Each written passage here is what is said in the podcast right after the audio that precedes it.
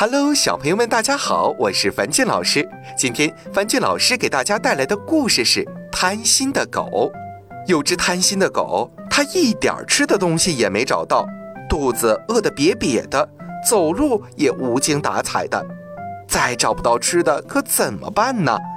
正在这时，迎面走来一只小狗，小狗的嘴里衔着一块肉骨头。贪心的狗一见，汪汪地叫着，向小狗扑了过去。小狗见了，赶忙丢下肉骨头逃走了。贪心的狗忙叼起肉骨头，它想找个安静的地方，美美的享受一下。贪心的狗走上一座独木桥，它向桥下一看，只见桥下有只狗，那只狗也衔着一块骨头。贪心的狗想把那块骨头也抢过来，可是当它一张嘴，朝着桥下的狗恶狠狠地叫起来。没想到自己嘴里的肉骨头扑通一声就掉进了河里。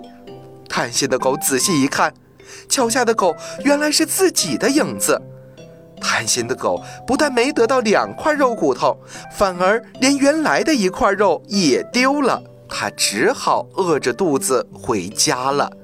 小朋友们，这只狗不仅贪心，还以大欺小，抢小狗的肉骨头。小朋友们和你们自己的小伙伴们相处的时候，千万不要欺负比自己小的孩子哦。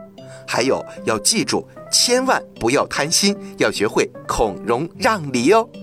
好了，今天的故事就到这儿了，早点休息吧，晚安。